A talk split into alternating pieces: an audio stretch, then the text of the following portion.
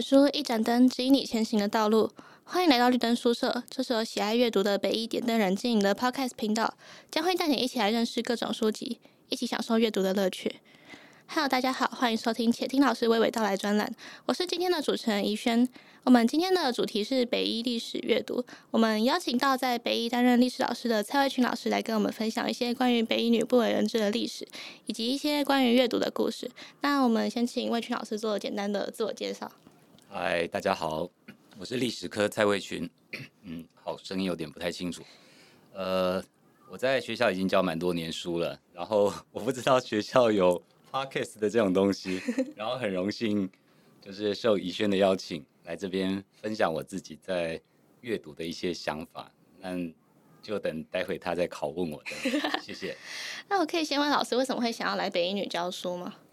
呃，其实教书对我来讲就是有一点好像挑战，然后破关这样子。嗯，那所以教到一个程度，会觉得有一点不是很满足的时候，就会想要再挑战。嗯，那譬如说在知识的部分，那像我们历史就跟一片海洋是一样的，所以就很多很多的内容你都可以反复的斟酌，然后呃在想说怎么讲，然后再多吸收知识等等。那慢慢累积一些东西之后，就会想在呃学校上有一些挑战。嗯，那像来北一之后，就会常遇到学生很多问题啊，那这些问题有些答得出来，有些答不出来。那如果是答不出来，其实就是自己。成长的动力嘛，对。那其实换学校考量有很多了，但如果说是以自我成长来讲，这个对我是蛮重要的。好，那老师在教书过程中，或是你在进修的过程中，有没有遇到一个就是对你影响很大，或是你印象很深刻的历史呢？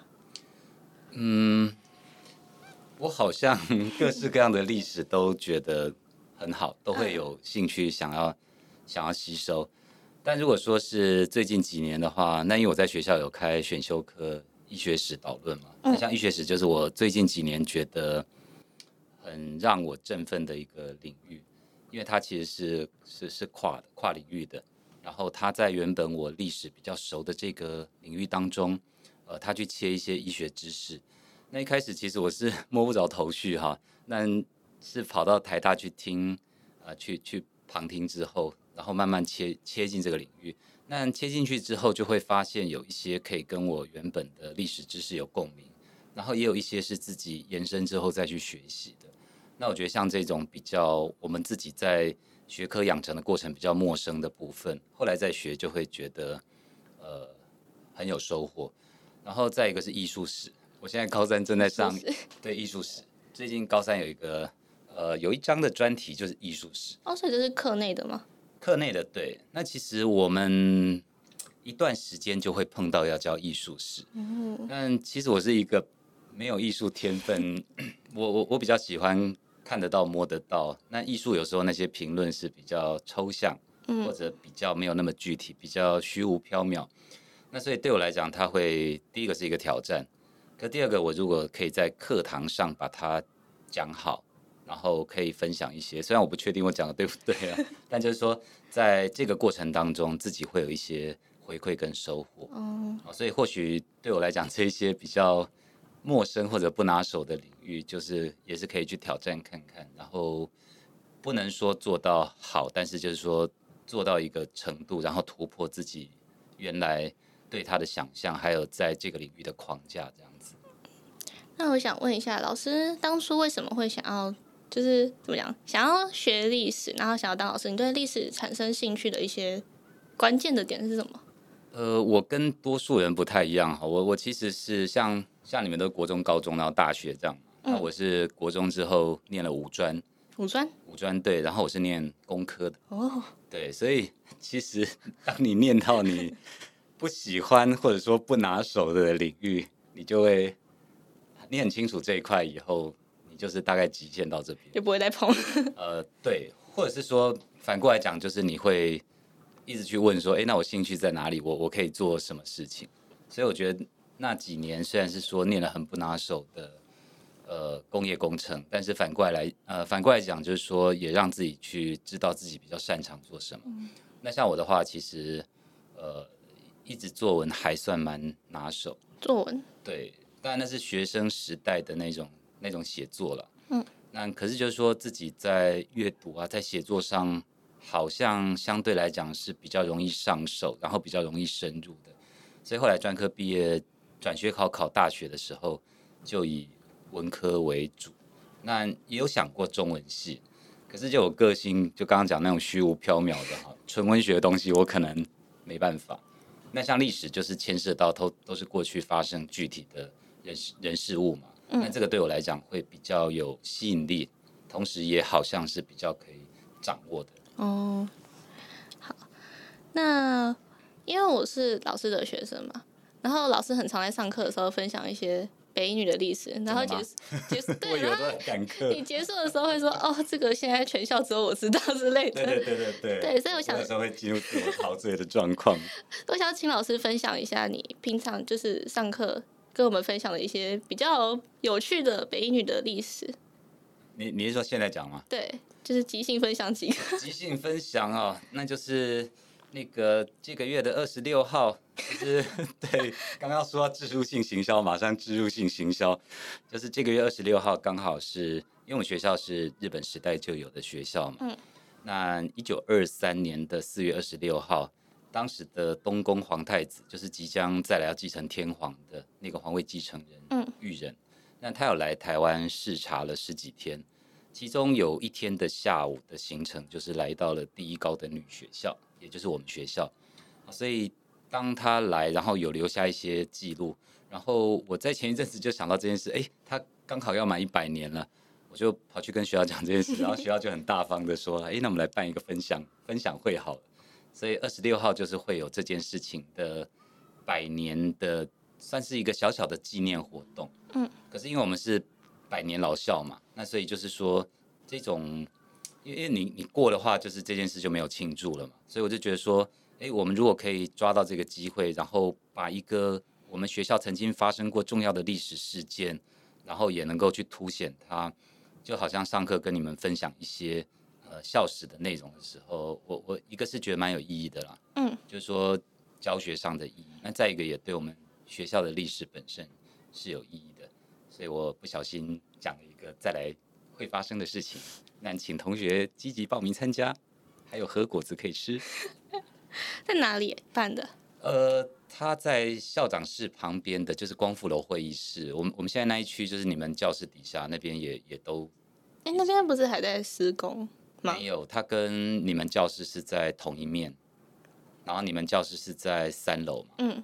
现在二楼、一楼也也都。在使用中，我以为一楼还在施工，没有。现在校长室、秘书室那边都都都是在运作的，然后旁边的会议室还没有完全的装潢好，但是它是可以摆摆桌椅，然后办演讲。哦、对，好，那有兴趣的话可以去参加这个活动。大家好，那我很好奇，老师平常跟我分享的这些，据说只有您知道的历史，那您是在哪里得知这些历史的呢？第一个要先澄清，据说只有我知道，常常是一种夸饰法。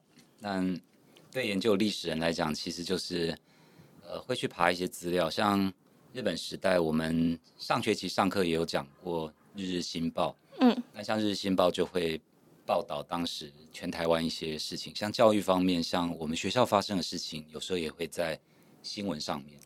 那他现在因为整个资料库都数位化，所以其实你只要查关键词。就可以找到这些资料哦，所以您是自己去翻那些史料，然后去收集的吗？有一个部分是，那另外一个是像我们学校百年校史，就是大概将近二十年前也有出版一套书嘛？哦，是吗？对，然后我们在光复楼整整修的之前也有一个古迹报告，它里面其实也有很丰富的资料。嗯，然后我们学校像校刊就是北女青年嘛，嗯，它里面也会藏了一些。学校的历史就很多了，就是到处看。那我因为是那个历史节，每年都会跟他们讲一次北一女的校史嘛，嗯，所以每年就很习惯，就是说不熟悉的东西就在找资料，不一定能解答，但有些东西就不小心答案就知道了。哦，对，所以说只有自己知道是说我我去找这个东西啦，因为我们校史毕竟是整个大历史当中的一小个部分嘛。嗯，对，说说实话也没有重要到大家都会知道这件事情这样子。可是有些真的很有趣。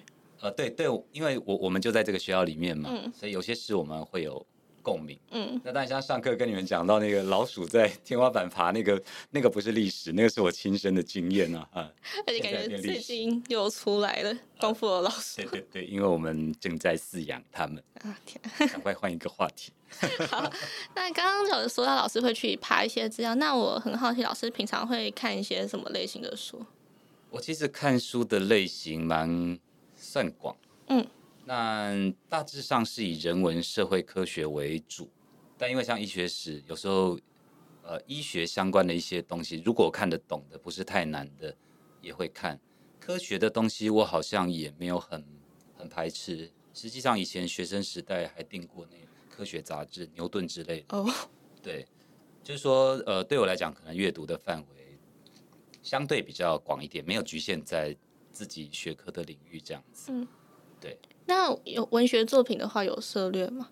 文学作品有时候会看，好像在一种特别的心境之下会去看文学作品。特别的心境，我我也不太清楚。就有时候会想看电影，然后有时候会想看小说、散文之类之类的。但整体来讲，文学类的阅读现在占的比例是算低的。嗯。那老师可不可以麻烦您推荐一些适合我们阅读的书，或是您觉得，呃，你现在就是很想要推荐的那些书？好，就是用我的爱心推荐给大家。第一本，我觉得大家一定要去看的是最近出版的那个，呃，Chris Miller 的《晶片战争》。晶片战争。对，它好像是天下杂志出版的。然后《晶片战争》这本书的晶片其实就是我们半导体了哈。看台积电啊、三星这一些，那我我们现在看是它在整个生活的应用，在整个就简单讲，我们现在生活离不开它了哈，包含我们现在这些呃录音室里面这些设备里面一定都有晶片，就是说几乎所有东西都有晶片。那那个 Miller 他是历史学者，所以他是把晶片从二战之后的历史用时间的脉络整个爬过一遍。那我觉得这本书最棒的是哈，呃，他用一个大家都还算看得懂的方式，在讲晶片这件事情的重要性。而且我们都知道很多东西重要，譬如说石石油也很重要，石油一涨价，全世界的人的生活都受影响。可是晶片这种东西不同，因为石油你只要挖得到，你就可以提炼它去应用嘛。嗯。可是晶片到我们现在这个时代，全世界做顶尖的三纳米、两纳米，或者再来可能有一纳米。那全世界只有两到三家做得出来，所以它不只是呃，就是说它它是掌握在特定人，不像石油，它是分散的比较广，然后还有替代性。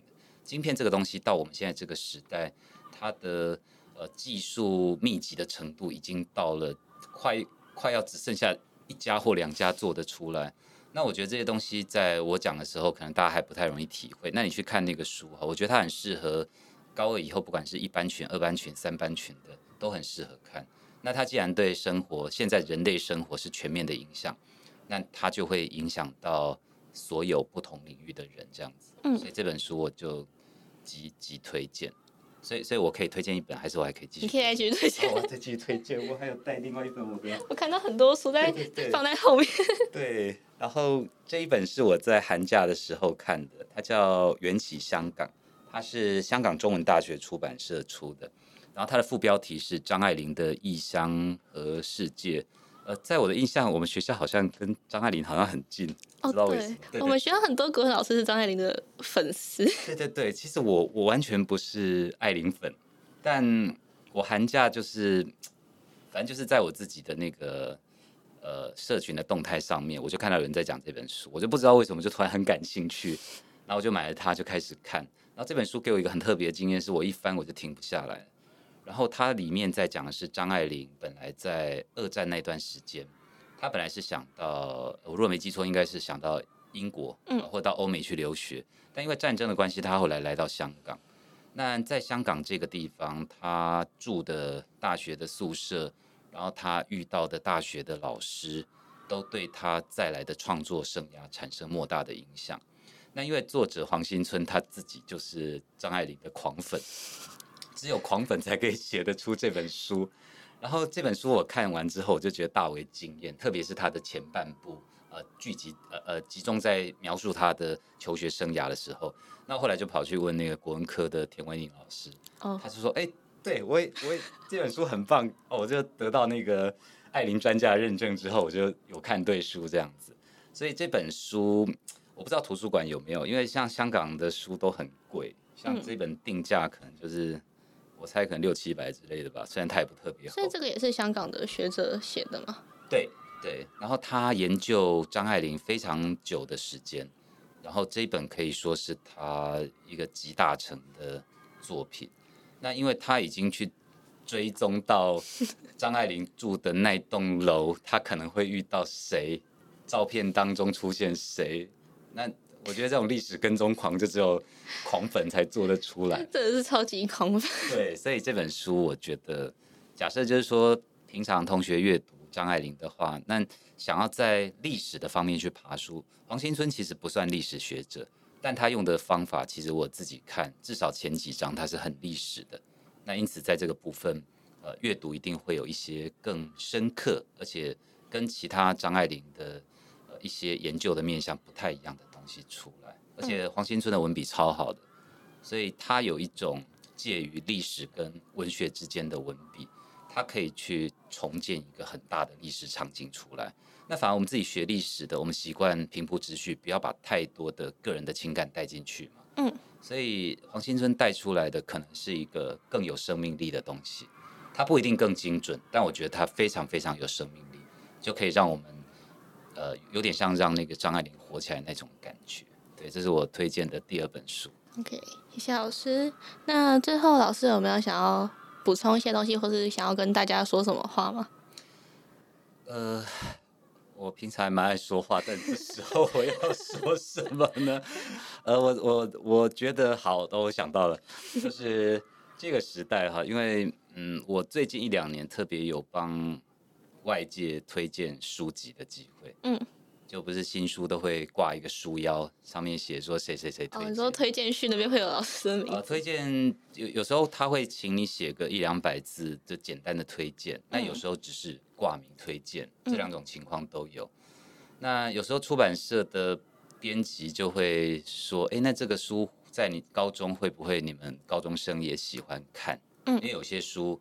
譬如说，出版社编辑他直观觉得这些书高中生会感兴趣，可是像我自己在学校就会觉得，因为我每学期都会推荐课外读物给学生嘛，啊，台湾史就推荐周婉窈老师的《少年台湾史》，那世界史的话是我自己以前呃，就是也写过推荐序的公布利息的《写给年轻人的简明世界史》，那可是呃，医学史也会推荐书籍，可这些书籍我就发现，越到离我们现在越近的年份。学生好像会去买，但不一定买。你可以去借来看，可是感觉学生的阅读似乎跟以前比起来，比较没有那么，就是说他其实是在下降的状态。我我自己主观的感受，就我的教学跟我碰到，那我我我就会觉得他有点可惜，因为像同学现在高中都有很多做做报告、上台报告机会嘛。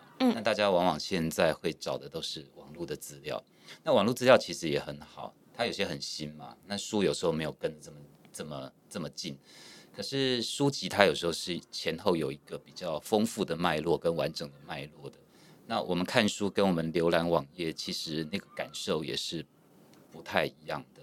所以就是说，今天既然是应该算广义上算是图书馆邀请我来嘛，对对，所以我会觉得说。阅读书来讲，至少在我们现在讲话的这一刻，我会觉得实体书还是有一个呃很难被取代的特殊的阅读的气氛。那从古腾堡印刷术到现在已经五百多年了，就是说这个人类很大的发明，然后书籍的普及，让我们的知识可以成长。我觉得这个部分，呃，如果说大家可以透过纸本的书籍来讲，应该会有一个呃阅读的乐趣以及。有别于网页浏览的知识的成长的乐趣，我我大概想讲的是这些话。好，那谢谢魏群老师，谢谢大家。那今天的介绍到这边告一段落，感谢魏群老师的分享。如果喜欢的话，可以在 IG 搜寻北一点灯人，会有更多不同于 Podcast 的内容。我们的频道也有更多的主题供大家聆听，欢迎在这莅临。那我们下次见，拜拜。